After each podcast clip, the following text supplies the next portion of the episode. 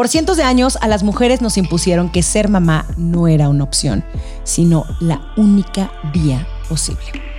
Y es que si no tienes hijos, estás incompleta. Y hoy parece que el panorama está más abierto, pero ah, las que deciden no ser mamás tienen que cargar todo el tiempo con este estigma, el juicio y la duda de si están tomando la decisión correcta. Así que hay que hablarlo porque no importa la decisión que tomes, siempre y cuando sea tuya, está bien. Pero antes de arrancar con este episodio del día de hoy que se va a poner demasiado interesante, quiero pedirte, tú que nos estás escuchando o que nos estás viendo en nuestro canal de YouTube, que por favor te suscribas a Sensibles y Chingonas, lo compartas, nos des like, te suscribas, ya dije te suscribas, te suscribas. Y bueno, ya, vamos a darle la bienvenida a mi invitada. ¿Por qué nos cuesta tanto trabajo conciliar nuestra parte vulnerable con nuestro poder? ¿Cómo manejar el trancazo de la adultez? ¿Qué significa ser mujer hoy? Lo dije muy falso, ¿no? Está en ti agarrar las riendas de tu vida y salir de tu zona de confort. Desde atreverte a cumplir tus metas hasta aprender de quienes no son como tú. Yo soy Romina Sacre y te doy la bienvenida a Sensibles y Chingonas, un podcast donde se vale hablar de todo, sin miedo a ser diferentes.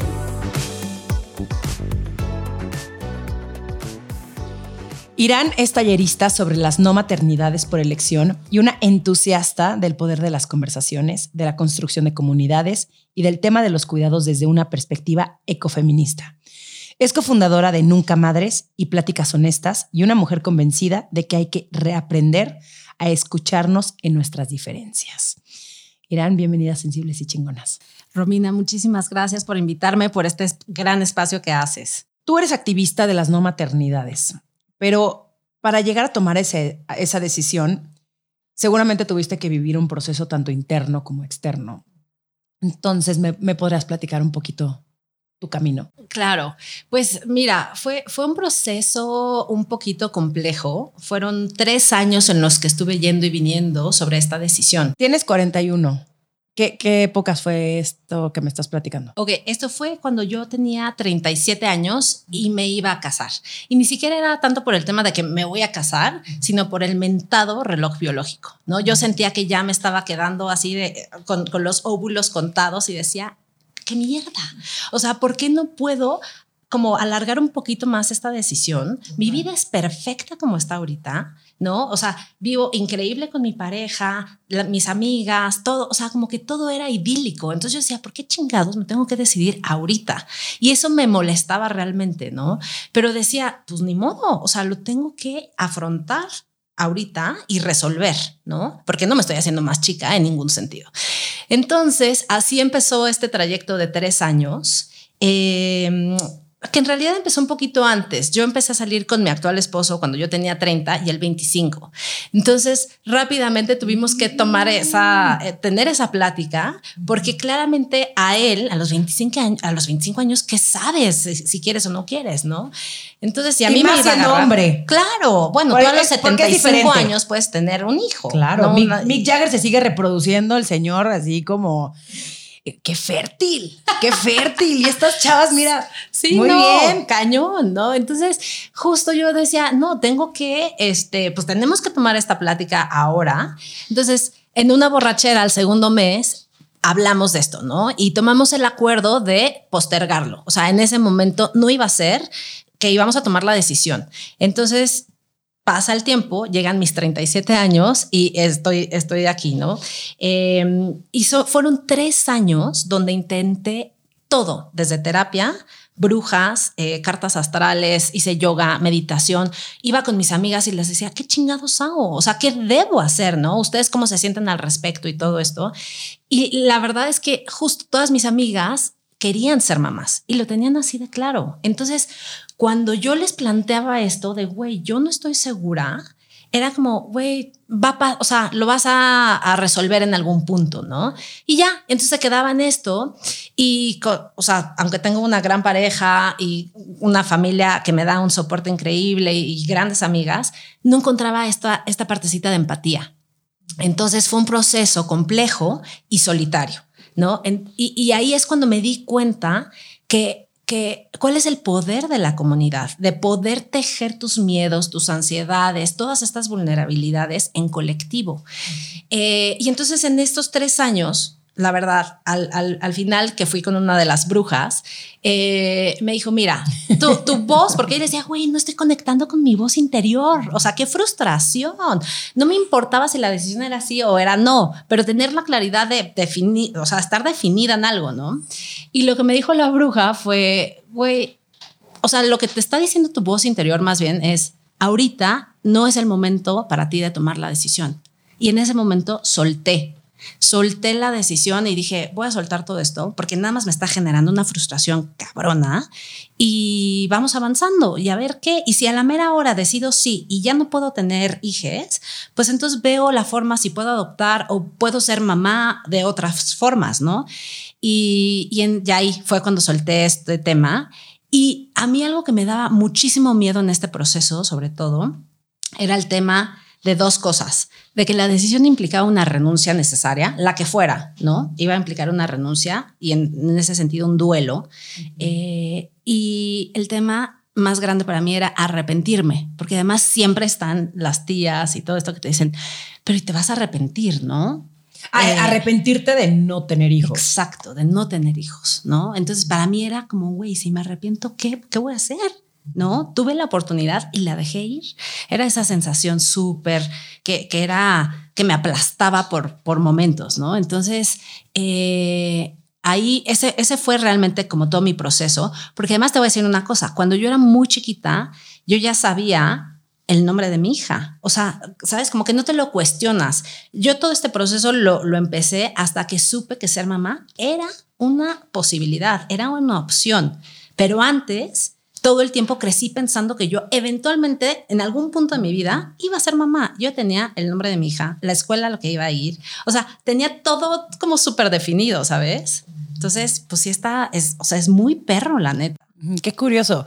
Mi hermana me cuenta, porque yo no me acuerdo de esto, que cuando jugábamos a las Barbies, mi Barbie no tenía hijos. Que siempre era, tenía pareja, pero nunca tenía hijos. Me dice, es que tú desde chiquita, como que había una parte que que no te llamaba la atención la maternidad. Y obviamente pasa mi adolescencia, obviamente, mi peor trauma en la adolescencia era quedar embarazada. O sea, era lo peor que me... Ni pensarlo, o sea, ni pensarlo. yo me esperé muchísimo tiempo para perder mi virginidad porque tenía pánico embarazarme, a pesar de que obviamente hay un millón de formas por las cuales tú te puedes cuidar, pero en mi cabeza era lo peor que te puede pasar en la vida es quedarte embarazada. Y así, durante muchísimo tiempo y en mis veintitantos, todas mis exparejas, lo primero que yo les decía era, y con una en específico que, no sé, o sea, muy, muy probablemente no hubiéramos terminado juntos, pero parte de los factores por los que decidimos no seguir andando era porque yo no quería tener hijos y él lo tenía clarísimo. Y, siempre ha sido para mí también un, un factor súper importante. Con mi pareja igual, llevábamos dos semanas de salir y él me dijo, yo no me quiero casar. Y yo le dije, yo no quiero tener hijos.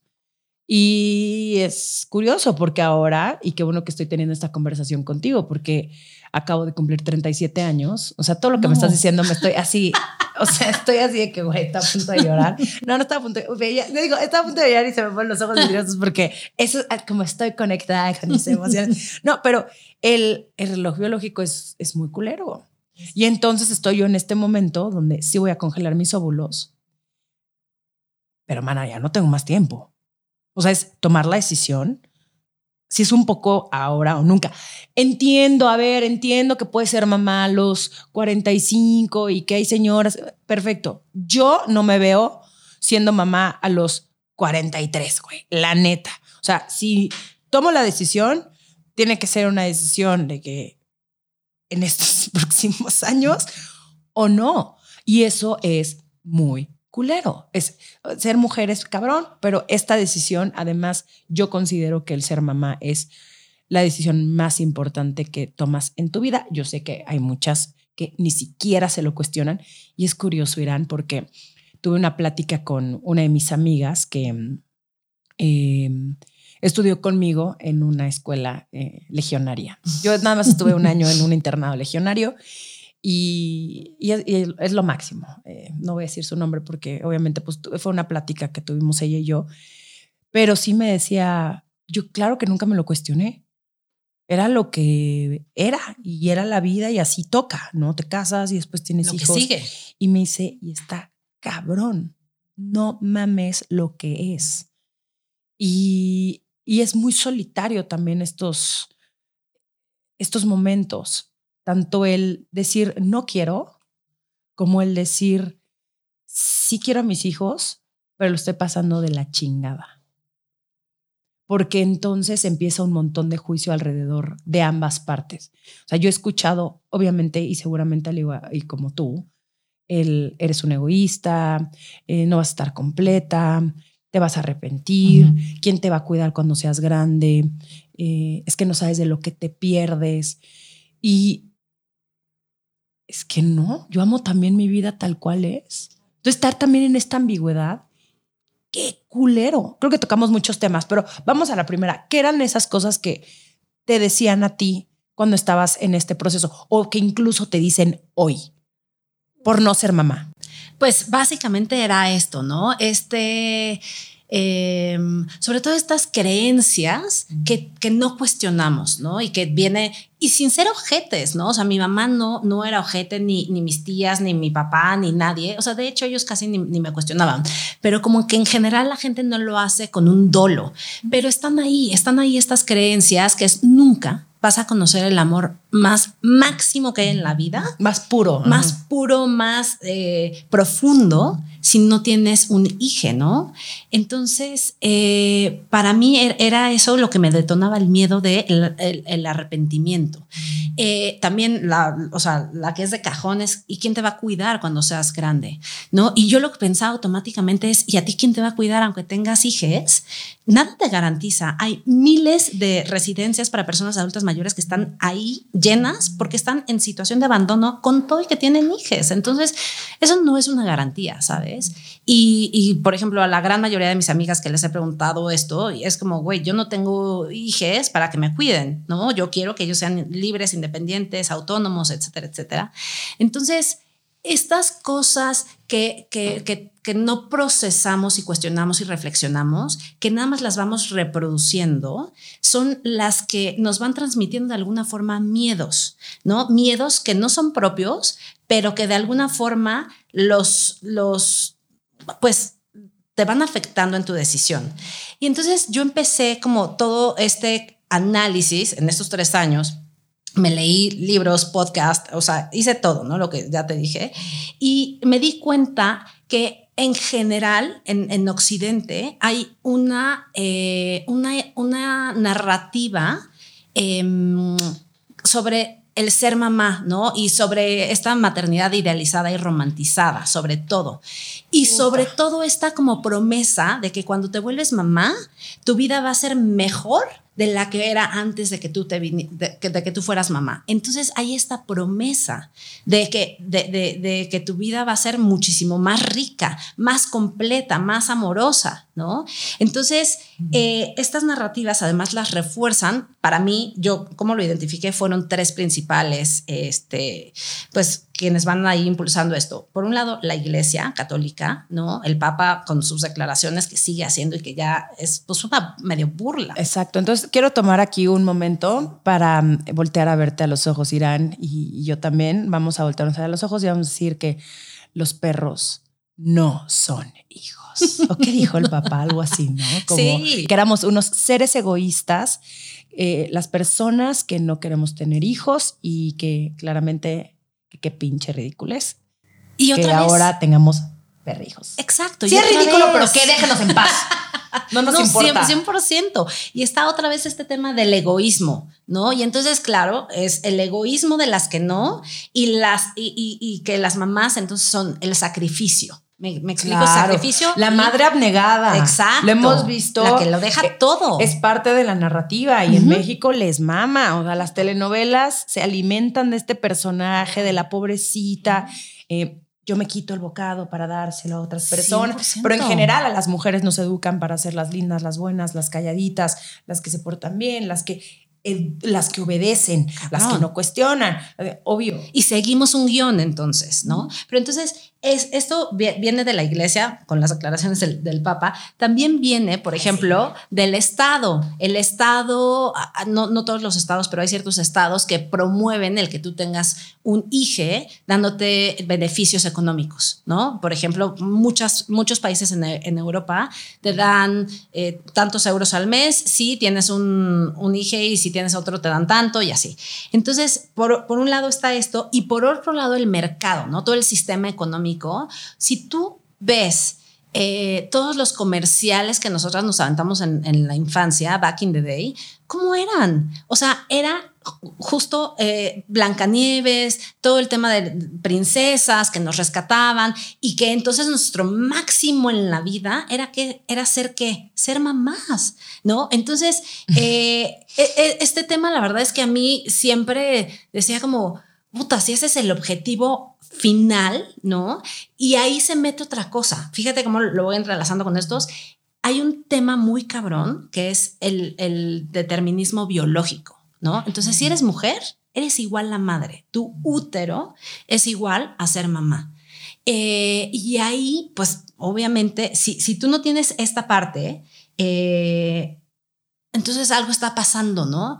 Eh, por ejemplo, mi mamá, otra de las cosas que me decía para contestarte, eh, me, me llegaba a decir, en algún punto lo vas a sentir, ¿no? Eh, Porque yo le decía, es que no siento nada, güey, no me patea el útero, ¿no? O sea, no, no siento esta necesidad, esta urgencia, este fuego de, de, de- de embarazarme y pero para nada. Entonces era como, no, no, no, pero más adelante, más adelante lo vas a sentir. Y entonces, claro, porque tengo útero y entonces era todo el tema del instinto maternal, ¿no? Que yo lo que hago, antes yo decía que era un mito, pero ya después, eh, con- conforme he ido reflexionando y así, no creo que sea tanto un mito, pero creo que sí hay que reflexionar sobre qué es el instinto maternal o más bien cómo nos han contado que tiene que ser el instinto maternal, ¿no? Porque lo que nos han contado del instinto maternal es en dos fases y es por un lado en el antes de te va a patear el útero y vas a sentir este fuego en necesidad de ser mamá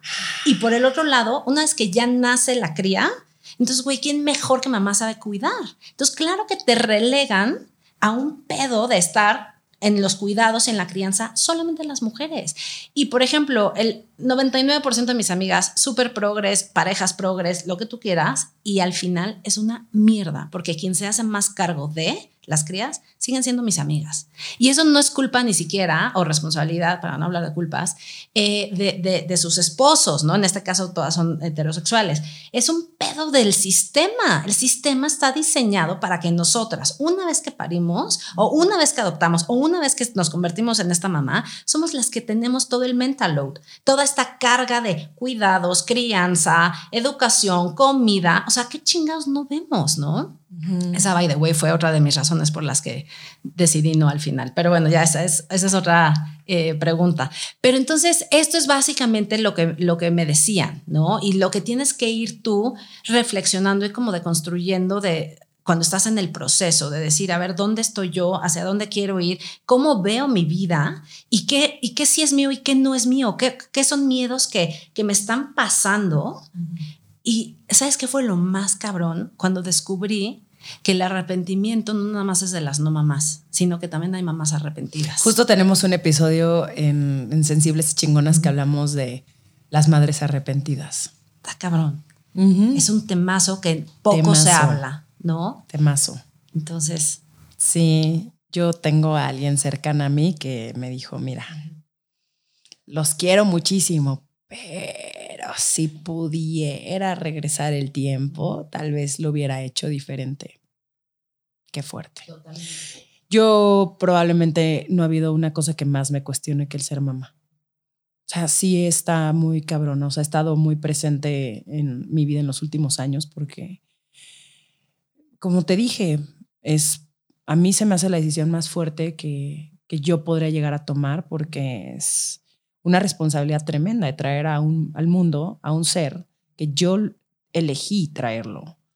y que, y que además el, el encontrar también con quién tener ese hijo, que para mí antes es que no existía ni siquiera la posibilidad porque lo que yo veía era... mm, me acuerdo perfecto que una vez un, exnovio mío y yo fuimos a una fiesta de sus amigos y estaba este güey. No era tan su amigo, pero como amigo de los amigos.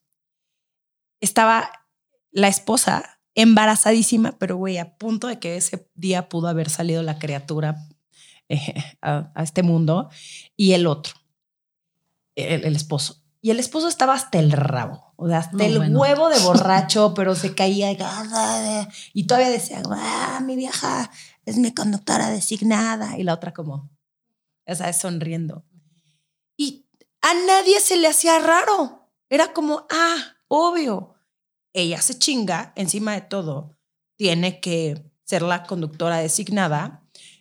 A ver, no está peda porque está embarazada. O sea, si no también yo le entendería, mana, vuélvete alcohólica. Está de la chingada esta situación, güey. Empédate ya. Y este güey perdido en el alcohol. Y digo, y a lo mejor tal vez yo los estoy juzgando un montón, tal vez él simplemente se le pasaron las copitas ese día y tal vez esa no era la relación o lo normal dentro de lo que de- dentro de su dinámica familiar. Pero yo sí crecí viendo esta mm, falta de y no y no en mi casa, porque tengo que aclarar, esto sí se lo quiero dar a mi papá. Mi papá sí era muy equipo con mi mamá. De hecho, muy equipo. O sea, yo crecí con un papá que no nada más se partía la madre trabajando para que mi hermana y yo pudiéramos ir a la escuela a la que fuimos y vivir a todisísima madre con un montón de privilegio, porque sí, qué bueno y lo agradezco infinitamente, sino que también nos hacía desayunar, nos llevaba a la escuela, este, boleaba los zapatos, o sea, planchaba mi uniforme, hacía un montón de cosas dentro de la casa porque era muy equipo con mi mamá. Y yo crecí Chingón. viendo eso como, ah, claro, los dos son parte de. Pero así mi familia, ya abrías un poquitito más la ventana. Y claro, vengo de familia libanesa, donde sin echarle, obviamente, esto no es para tirarle mierda a absolutamente ningún miembro de mi familia, pero pues sí, son más machos, ¿no? Y sí tienen estas actitudes de la mujer se encarga de, o sea, están muy establecidos los roles dentro Claro. del hogar. Y a mí esas cosas, híjole, se me hacían raras. Y cuando obviamente te empiezas a cuestionar el qué significa ser mujer y qué significa ser hombre y estos roles y empieza a crecer y te empiezas a dar cuenta a tu alrededor y tus amigas empiezan a casar y empiezan a tener hijos y dices, ¿esto es lo que yo quiero realmente o, o no? O, o solamente lo, lo voy a tomar una decisión para no quedarme atrás o por no ser la rara de mi grupito de amigas. Y yo asumí ese papel. Yo también dije, pues, ¿qué crees? Sí voy a ser la rara. ¿Y qué crees? Sí voy a ser la diferente. ¿Y qué crees? Yo voy a tomar mis propias decisiones y me voy a salir de este camino que se supone que todas debemos de seguir. Y es muy curioso porque muchas de mis amigas, mis amigas de toda la vida, mis amigas de la prepa, a pesar de que somos un grupo bastante grande, sí es como la mitad están casadas con hijos y la otra mitad no. O sea, la otra mitad están o solteras o con pareja pero no tienen hijos.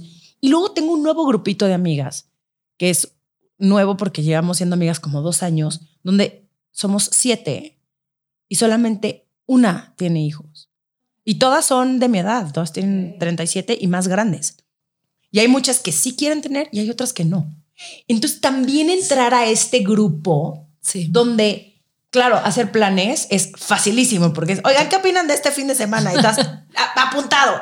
Claro, tienen otro tipo de libertades y Sí. Es, es simplemente son decisiones de vida y es distinto. O sea, lo que no se vale aquí es juzgar a la otra por la decisión que haya tomado.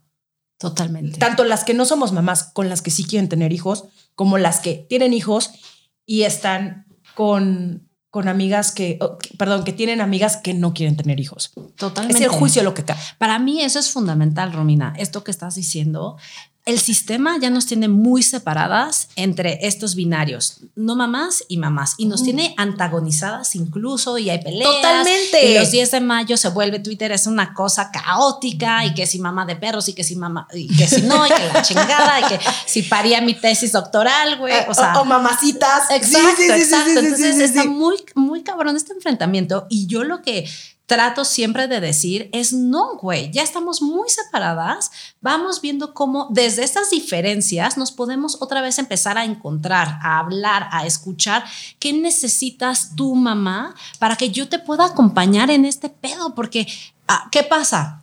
Entonces, por un lado, nosotros somos las egoístas, todo esto que ya dijimos, y por el otro lado, las mamás, bueno, ya se rifan, son mamás eh, el sistema se las vende así de que, güey, está increíble, esta idealización y romantización. Y luego, ¿qué pasa? Hay una frustración que te cagas también porque no, todo lo que te dijeron no es la, neta, ¿no? Entonces te das de topes tú siendo mamá y entonces eh, te, te, abandona el sistema, de repente te deja ahí en lo individual ejerciendo una maternidad sola. Entonces, en realidad estamos solas las dos, tanto las que estamos en procesos de decisión o las ya decididas y las mamás. ¿No? Entonces está muy cabrón que estemos ahí separadas y siempre como que lo que trato de decir es, güey, vamos viendo cómo otra vez colectivizamos, por ejemplo, los cuidados, ¿no? Yo, por ejemplo, en, el caso con, con mis amigas, eh, para mí es fundamental ser no solamente la tía cagada, que no, que, ay, güey, es súper divertida y nos lleva a lugares chingones, no, sino también ser una parte que, que, que, formativa, ¿sabes? Que aporta a su crianza y a sus cuidados. No, lo, no se puede hacer tanto porque vives en una gran ciudad, ¿no? Entonces, luego eso va complejizando las cosas, pero que sí que siempre, siempre trato de, güey, o sea, si, si nos vamos a ir a un lado con las crías, ¿Qué necesitan de comer? Eh, Sabes, cuando mis amigas están mm. tirando la toalla, yo entro ahí. O sea, me acuerdo perfecto que una vez este, uno de mis sobris estaba en el baño y como que ya llevaba horas, la mamá frustradísima porque estaba hincada, ¿no? En las rodillas ahí cagando con el hijo y yo dije, güey, pobre, le dije, salte, güey, yo me quedo con tu, con tu bebé aquí. Sí, respira. Y yo, respira, y pues nada, traguen, o sea, sabes, respiré mierda, pero pues, güey, no, nos toca, o sea, lo, creo que el bottom line de todo esto es la colectividad otra vez y reencontrarnos desde estas diferencias porque las mamás no pueden solas, o sea, y está muy cabrón. El volver a formar tribus, qué importante. Así es. El esta persona, así era antes, esta persona se encargaba de, tenía esta función dentro de la tribu, esta otra función, esta otra persona tenía esta otra función. Así. Y ahora no solamente también tratamos de que nuestras parejas sean nuestro mejor amigo, nuestro terapeuta, nuestro masajista, nuestro amante, el mejor sexo que hemos tenido, pero, o sea, relájate, no puede tener todo una sola persona, pero el que le interese también los chismes de Britney Spears. No, güey, como aprende que solamente puedes tener... Es, y está bien. Por eso también es importante nutrirnos de otras personas, tener a muchas otras personas a nuestro alrededor. Por esto que mencionas del cómo podemos ser más tribu entre mujeres, cuéntame un poquito, o cuéntame, no, no un poquito, cuéntame de lo que haces en tus talleres. ¿Cómo ayudas tú a las mujeres justamente a encontrar esta claridad? Y yo así porque yo también estoy interesada en él. No, 100% me interesa. es, un temón. Esto que decías, lo, nada más rescato esto que decías, es la decisión, Romina. La decisión de nuestra vida es ser o no ser mamás, porque la que sea que tomes te va a cambiar por completo tu rumbo de vida, la que sea. ¿eh? Entonces, para mí es bien importante, eh, para mí hay tres pasos en la transición. ¿Cómo transito esto? La vida se trata de caminar y qué mejor de caminar acompañadas siempre. Entonces, eh, en esta transición, ¿cómo le haces para no sentirte sola, para no caerte en un hoyo, para, para, para colectivizar esos miedos? ¿no? Entonces, eh, en mi taller específicamente lo que hago es creo una comunidad, una comunidad tanto de mujeres que están en el proceso de decisión como mujeres que estamos ya completamente decididas. Y al principio me dicen, pero ¿por qué nos unes? para mí es bien importante que las que están en el proceso de decisión puedan ver las vidas de nosotras las ya decididas por un tema de representación. Claro. Porque lo que no ves no existe. En estas sociedades occidentales que somos todo ocular centrista, que, o sea, todo es a través casi del sentido de la vista. Entonces, si tú no ves a una, eh, no sé, chavita, señora, potero, o sea, si tú no ves a alguien que ya decidió y que está en su vida y que no es esta bruja maldita de Disney, egoísta, frustrada, etcétera. O triste. O triste. No, la, y sola. La, la, tía galletera que tiene 38 gatos y es de mo, Ay, exacto. nunca se casó. Sí, mm. exacto. No, no, no son las pobrecitas. Totalmente. Pero entonces, para mí es bien importante que las que están en el proceso de decisión puedan ver a las que ya estamos decididas, cómo son nuestras vidas, ¿Qué, ¿Qué, es lo que, lo que nos vamos creando en lugar de tener un proyecto como es la crianza o los cuidados como, como, como gran proyecto de vida? Eh, es qué otros proyectos nos podemos armar nosotras, ¿no? Y entonces en este, en este taller son ocho sesiones y en tres sesiones invito, por ejemplo, a dos mamás que no son mamás ni idealizadas ni románticas, sino que te hablan desde lo que sí es y con la ambivalencia que también tiene la maternidad, porque no es ni todo claro ni todo oscuro, ¿no? Ni los mejores momentos ni los peores, o sea, sí tienen esos, pero hay muchos grises. Entonces, lo que las invito a hablar es a cuéntenme su día a día, cómo es su cotidianeidad, qué pasó con su identidad, qué pasó con, o sea, no, porque muchas te dicen ahí, bueno, pues en, en, en algún punto en los primeros años pierdes identidad te pierdes tú porque le das al si otro te conviertes todo. en la mamá de. Exacto, ¿no? Ya Entonces, no eres Romina, eres la mamá la de mamá de exacto. Rodolfo. Rodolfo es mi perro. sí. Entonces, exacto. Eh, entonces, háblenos de eso, de esa cotidianeidad, de ese encontrarse, de ese perderse, de, de todo eso que viven en la maternidad. Entonces, para las que están en esa transición, eh, puedan ver como todo lo que implica la maternidad, ¿no? Y puedan tener una decisión quizás mucho más informada. Luego en otra sesión invito a dos mamás arrepentidas, ¿no? Para que se, se, vayamos quitando el mito este de, de, que solamente te puedes arrepentir de no tener crías, sino también te puedes arrepentir de tener crías. Esa sesión es poderosísima, todas acabamos llorando, es muy cabrona. Wow. Pero te cuentan su historia, cómo se dieron cuenta, cómo todo, o sea, es un proceso brutal, ¿no? Eh, y luego invito justo a dos mujeres sesentonas que decidieron desde hace muchísimo no ejercer la maternidad, que también es la, el tema de la representación que te decía hace, a, hace rato, ¿no? Entonces, es esto y vamos tejiendo, yo les dejo lecturas, podcast, eh, les voy a dejar este podcast, obviamente. Me encanta. Este, y, y, nada, o sea, es, vamos, vamos abriendo la conversación y vamos viendo cómo en colectivo nos hacemos un poquito más fuertes y más, cómo, cómo podemos sostenernos mejor entre nosotras, ¿no? Entonces, eso es básicamente lo que hago. Obviamente dejo muy claro que no el taller no antagoniza con las mamás, al contrario, siempre buscamos reencontrarnos con ellas, eh, nos necesitamos todas. Entonces, eh, eso es un, un, eje así central de, de, todo el taller. Y son esto, ocho sesiones y una vez que acaba el taller, te invito a la comunidad de todas las egresadas y vamos haciendo encuentros mensuales. Entonces, ya como eh, fue en pandemia, pues antes eran encuentros mensuales en, en, plataformas digitales y ahora ya vamos a museos y nos vemos y seguimos, seguimos la conversación, Ay, pero ya nos, volvemos, ya nos volvimos amigas, ¿no? O sea, porque tu vulnerabilidad estuvo tan, tan expuesta, tan allá afuera, que cruzaste cualquier pinche barrera, ¿no? Entonces nos volvemos ya, pues, amigas y, y vamos a cenar y encontramos estos espacios que vamos ahí, eh, que seguimos esto, la conversación. No, y qué importante es no sentirnos solas en este camino. Uh -huh. No sentirnos las únicas ahí, el frijolito en el arroz. Porque seguimos siendo, Romina. No, o sea, te voy a decir una cosa. En me, una cifra que es durísima. En México todavía hay más eh, mujeres que tienen seis hijes que mujeres que no hayamos tenido. O sea, es, es o sea, la diferencia es brutal. Inés Gómez Montt. Saludos, donde quiera que estés, Inés. Eh. Seis hijos, o sea, está cabrón. Mm. Seguimos siendo minoría, la neta, y seguimos siendo de alguna forma las que nos salimos del guion, ¿no? Mm. O sea... No, y tú y yo porque somos de la Ciudad de México, bueno, no sé sí, dónde sea, sí, de aquí. de la Ciudad de México, donde es mucho más abierto, eh, no sé cuál sea tu background, pero el mío, pues a pesar de que fue un poco fresa, eh, no hay juicios alrededor de muchas de las decisiones que Totalmente. tomemos las mujeres. O sea, Sí. al contrario. Sí.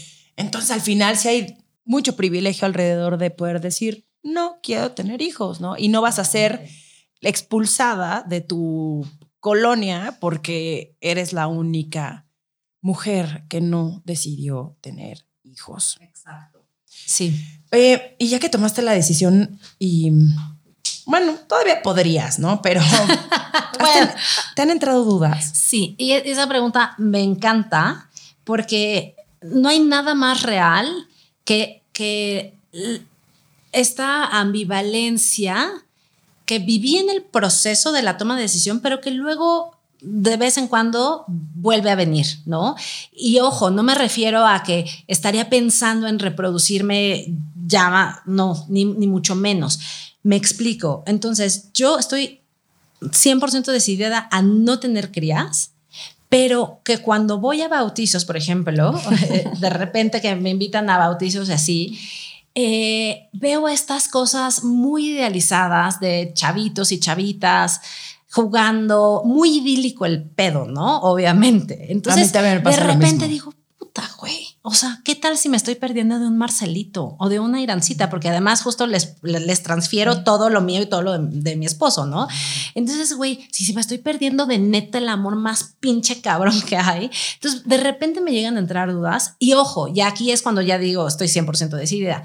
De repente se apaga esta imagen y es como, no, güey. O sea, la neta es que esto es muy idílico por 15 minutos para ti, pero no es lo que tú quieres para tu vida. Déjame, ¿no? voy a chupar y si mañana amanezco cruda, sí. mira, me puedo despertar a la una de la tarde y nunca jamás en la vida tengo que preocuparme por llevar a mis hijos. Es que el otro día vi un reel. ¿Ubicas quién es Chelsea Handler? Sí, claro, y vi ese reel. Es de reel Sí. que dice, me levanto a la una de la tarde, ¿qué crees? Porque puedo. Porque puedo, nunca me tengo que preocupar por llevar a mi hijo a Legoland, a Disney World. Sí, sí, sí. Nunca me tengo que preocupar por esto. Puedo hacer drogas a las, en un martes a las 12 del día y nunca había estado más segura de no tener hijos. Exacto. Me cago de risa. Es, de, es buenísimo. Sí, sí, sí. Me, me- me encanta la forma en la que ella ve. Lo este- pone. Sí, obvio. Pero Sí. sí, es el. Ay, man, así es un chingo. Es un chingo. Además, otra cosa que a mí me me he descubierto en, en toda esta transición, cómo transitas a la no maternidad o a la maternidad, es la falta de lenguaje que, que nos, que, que hay, ¿no? Em, A ver, sí, explícame un poco más acerca de eso. Exacto, es, es, es cabrón porque, por ejemplo, y, y, esto me lo dijo alguna vez un familiar y tampoco es por tirar mierda ni mucho menos, pero pues pasa, ¿no? Te lo dicen. Eh, y me dijo, no, bueno, es que tú no tienes familia. Yo ya estando casada con dos perritos, con dos perritas. Y entonces se vuelve un pedo, güey, porque es como, no, no, no, a ver, aguanta un chingo. O sea, sí tengo una familia, ¿no?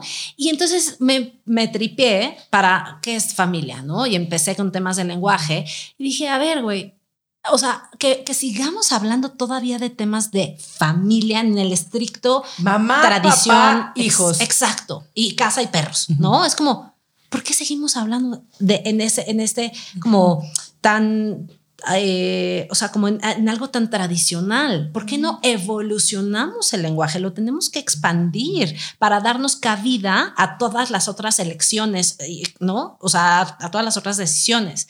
Entonces aquí me gusta a mí, sí, sí, o sea, digo, ok, quizás habl- hablar de familia interespecie, ¿no? Eh, pero ¿por qué no expandirlo todavía más y hablar entonces, y que va muy conectado con temas de colectivizar y colaboración? ¿Por qué no hablamos, por ejemplo, de eh, tribus? ¿Por qué no hablamos justo de, eh, en, en inglés es, eh, este, ay, se me fue el, es se me fue a hablar, pero ahora, ahora regreso.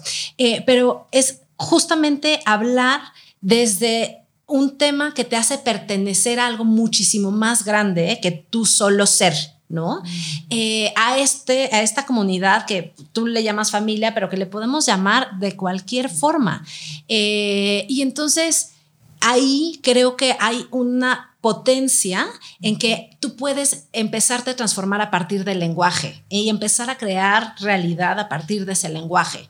Eh, eso por, por el lado de familia, ¿no? O sea, por ejemplo, en, en Irlanda hay un censo que te considera como prefamilia si tú no tienes hijes. Entonces está cabrón, porque claramente es, es, es, un cohete, ¿no? Prefamilia. prefamilia, es como, güey, o sea, yo sería prefamilia ahorita, obviamente, ¿no? Eh, y, y, bueno, es, el término que, que, que, te decía hace ratito es kinship, este tema de parentalidad, ¿no? O sea, de, de, de tenemos alguna forma de, de relación y nos une. Entonces, hay que buscar esa expansión del lenguaje, no solamente en cuanto a familia, sino, por ejemplo, también en cuanto a todo el desmadre que se hace el 10 de mayo de mamás de perros, mamás de gatos, mamás de, tesis doctorales, libros, etcétera, etcétera, ¿no? Que eso enfurece mucho a las mamás y, entiendo que hasta cierto punto les parece como algunas demasiado, ¿no? Eh, a mí en lo personal no, no, me, no me importa, pero sí, ¿por qué no hablar, por ejemplo, eh, en, el caso de las ya decididas a no maternar, me caga como decirnos en negativo. Tú eres mamá y yo soy no mamá, ¿no? ¿Por qué no me puedo decir yo en positivo? ¿No? Eh, y, en ese sentido buscar, una amiga dice que las no mamás somos exploradoras y que mejor nos definamos en positivo en el sentido de, explorar. Y es lo que pasa en inglés. En inglés hay estos dos términos de childless y child free, ¿no? y, yo al principio era como muy, o sea, como que usaba y me encantaba el término de child free porque te daba este empoderamiento de yo decidí child free by choice, ¿no? O sea, yo elegí no maternar. ¿Y childless qué es? Childless es que eres no mamá o no papá por circunstancia. Es decir, lo mm. intentaste y no pudiste, quizás mm. hiciste algún procedimiento de... Uy, por eso todo está más culero. Sí, porque ahí habla de la carencia de, el, el childless es de falta, ¿no? O sea, es, es una carencia, no, no tiene. fuerte. Pero y el child free, entonces por eso es este, eh, te regresa como el, el, poder de decir, yo elegí no tener, ¿no? Y en, en, español la traducción sería libre de hijes, que no hace mucho sentido en español, ¿no? Como que no suena. Y hay otra cosa que tampoco ya me checa, eh, con ese término que hablando con todos mis amigos y amigas que son papás, mamás, me decían, güey, es que child free suena a gluten free, smoke free, este, todo free, que es daño, o sea, que te hace daño, ¿no?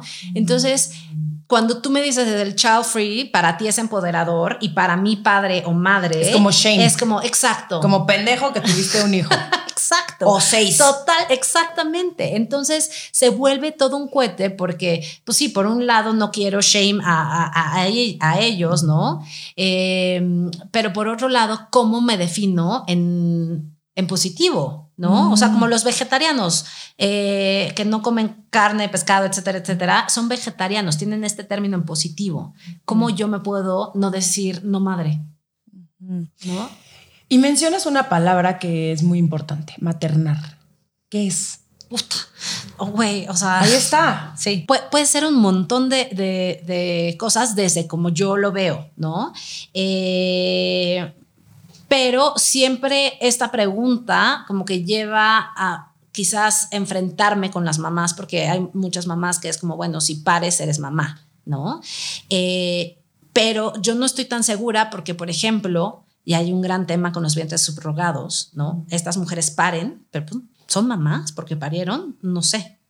Es, es, es, ¿qué te hace ser mamá? Sí, o, o cuando eh, termina, o cuando no terminas, pero cuando estás con alguien que ya tuvo un hijo claro. y entonces te toca ser la madrastra. Exacto. Que también es como una palabra horrible. Horrible. Y terminas tú maternando, a pesar de que tú no este, pariste, no pariste. esa, esa criatura. 100%. O si adoptas también, o sea, ¿sabes? O sea, como que luego a las mamás se les olvida, a las que, a las que paren, que, que, hay otro tipo de maternidades. Y eso también para mí es bien importante, ¿no? Y hacer una diferenciación entre qué es maternar y qué es cuidar y qué es crianza. Porque, por ejemplo, yo, Romina, aunque decidí no maternar, cuido, cuido a mi padre, cuido a mi madre, cuido a mi esposo y eventualmente cuidaré, o sea, y cuido a mis amigos o amigas, ¿no? Entonces, eh, creo que sí hay que hacer como una diferenciación sobre estos conceptos porque muchas veces se, pueden como entrelazar, están entrelazados, ¿no?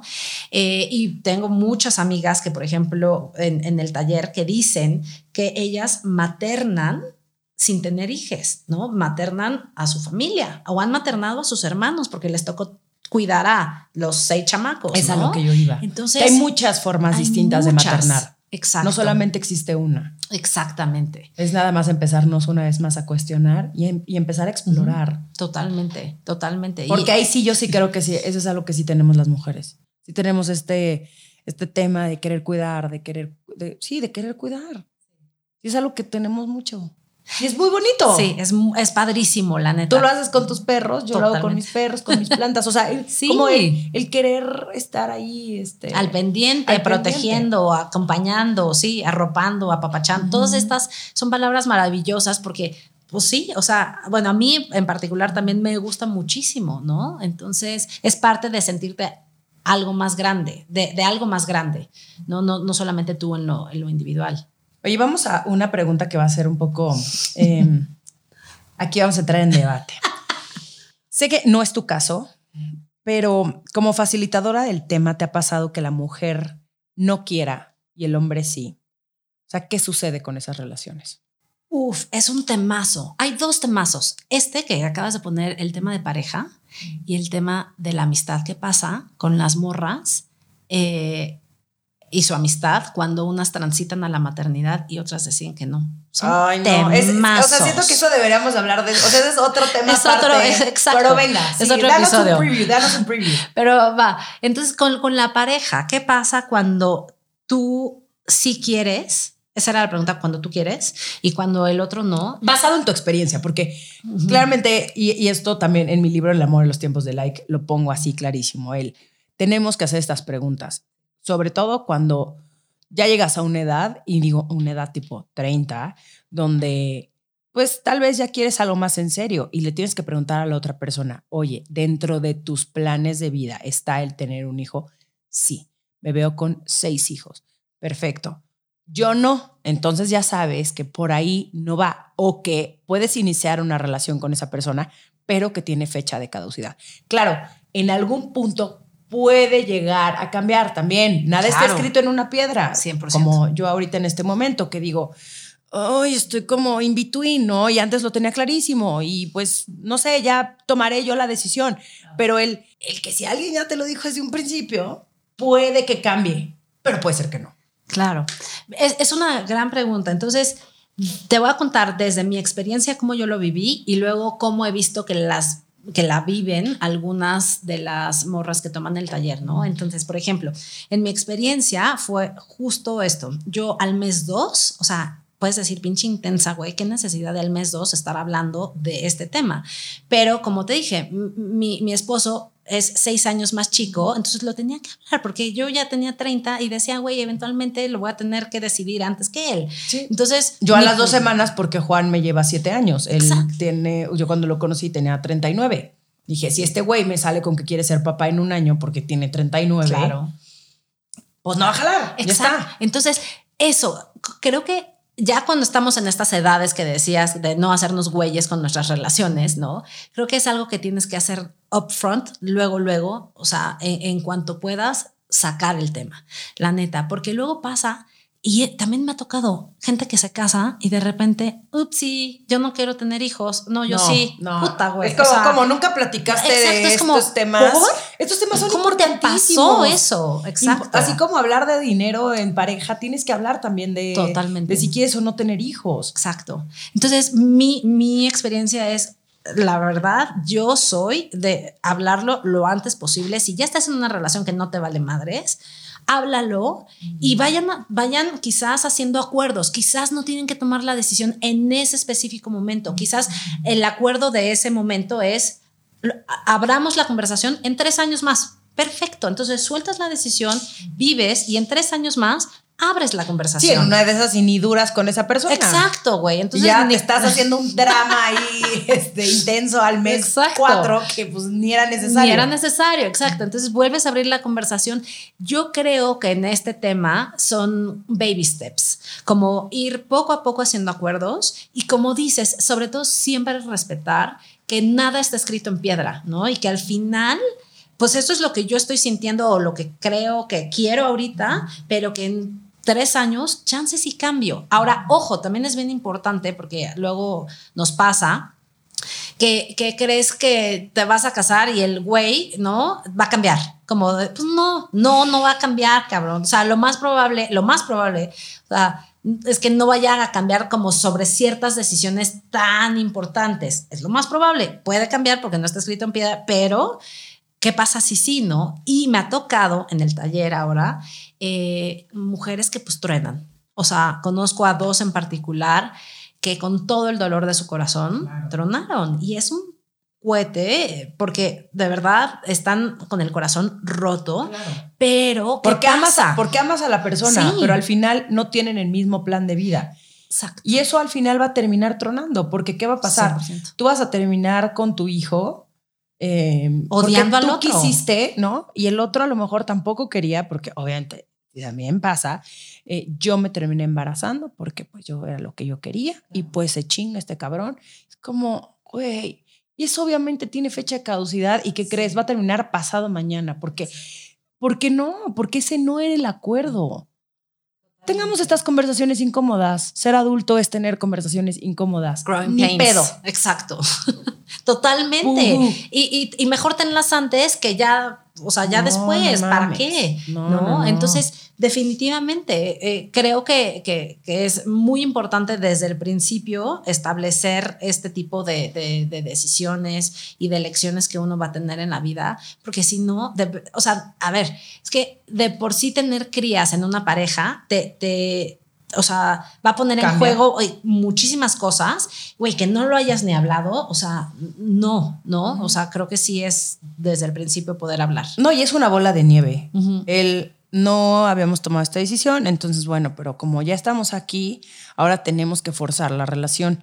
Y entonces nada más se convierte en dos personas que se odian, o sea, te- se terminan odiando con una criaturita que no tuvo la pinche culpa de absolutamente nada. Y estos güeyes mentándose la madre todo el tiempo. No mames, no se hagan la vida miserable, güey. ¿Cómo por qué? Eso, o que tú acabes arrepentida de puta, y lo hice por este güey y Ah, ya me no, dejó. No, no, no, no. O sea, no, no, no, no. Újale. le cumplí el sueño de ser papá, no, si tú no querías. La rosa de Guadalupe, pero sigue pasando, sigue pasando. Claro, Claro, claro, él me embaracé para que, porque Sí. la relación se estaba yendo medio a la chingada y entonces pensemos que esto nos puede llegar a unir. Puede ser, es que una vez más, no es como que, ay, el libro de la verdad, ¿no? Aquí está escrito. Claro. Pero hermana, forzar a alguien a que esté contigo por un hijo, perdón, Sí, no. se me hace la peor idea. Claro, La peor. totalmente. Em, híjole, no mames. Todos los podcasts de esta temporada han durado yo como dos horas. Es que, es que sí se pone más rica la plática así. Es, empezamos a grabar la esta temporada en presencial. Todas las pasadas, las pasadas las habíamos grabado e- en digital y es muy distinto porque no hay tanta retroalimentación, sobre todo de mi parte, eh, a la hora de, de tocar los temas. Pero ya vamos a cerrar, pero ¿qué es lo más gratificante de la decisión que tomaste? Uf, eh, en este momento para mí la libertad, pero con la conciencia de cómo puedo aportar a la vida de mis sobris y cómo puedo ayudar en, en los cuidados y en la crianza. Y algo que así subrayaría muchísimo es, aunque yo haya decidido no tener crías, ¿qué responsabilidad tengo para dejar un mejor mundo? Y suena de mis universo mi, mi, mi cosa esta, lo que estoy diciendo, pero neta creo que sí nos toca a todas las personas ver qué pinche mundo le dejamos a las y los que vienen. En- Entonces, para mí lo más gratificante es tener esta libertad de poder conocer, acceder a conocimiento y luego hacer cosas para que las que decidieron que sí, eh, sus crías puedan tener un mejor, una mejor vida. Me encanta eso. Una vez más, pensar en comunidad. Exacto. Me encanta. Irán, Sí. gracias por esta conversación. Gracias siento que ti. siento que nos faltaron así horas. horas. Eh, voy a ir a, a tomar uno de tus talleres. Venga. Sí. Eh, sí. Sí, yo feliz de la vida. Gracias por crear esos espacios. Son muy necesarios en abrir la conversación, cuestionarnos, informarnos. Aunque claramente cada quien habla de cómo va- le va en la feria, ¿no? Tampoco, pero escuchar a otras mujeres y sobre todo esta parte de la representación, el ver que el no tener hijos no significa que seas una mujer incompleta. Totalmente. Gracias a ti, Romina, de verdad. Gracias por el tiempo, por el espacio. Me No, encantó estar aquí en esta plática Oye, y este ¿dónde- podcast va directo al taller. Eh, Me encanta. Oye, ¿dónde te puede encontrar la gente? Eh, me pueden encontrar en Instagram en arroba Irán, Irán como el país, I-R-A-N, guion bajo Ben, Ben con B de bueno. Eh, y en arroba nunca madres, también en Instagram. Súper. Muchísimas gracias. Muchas gracias, Romina. Esto fue Sensibles y Chingonas. Síguenos en Instagram y Facebook como Sensibles y Chingonas. Y no olvides suscribirte a nuestro newsletter en sensiblesychingonas.com, diagonal newsletter.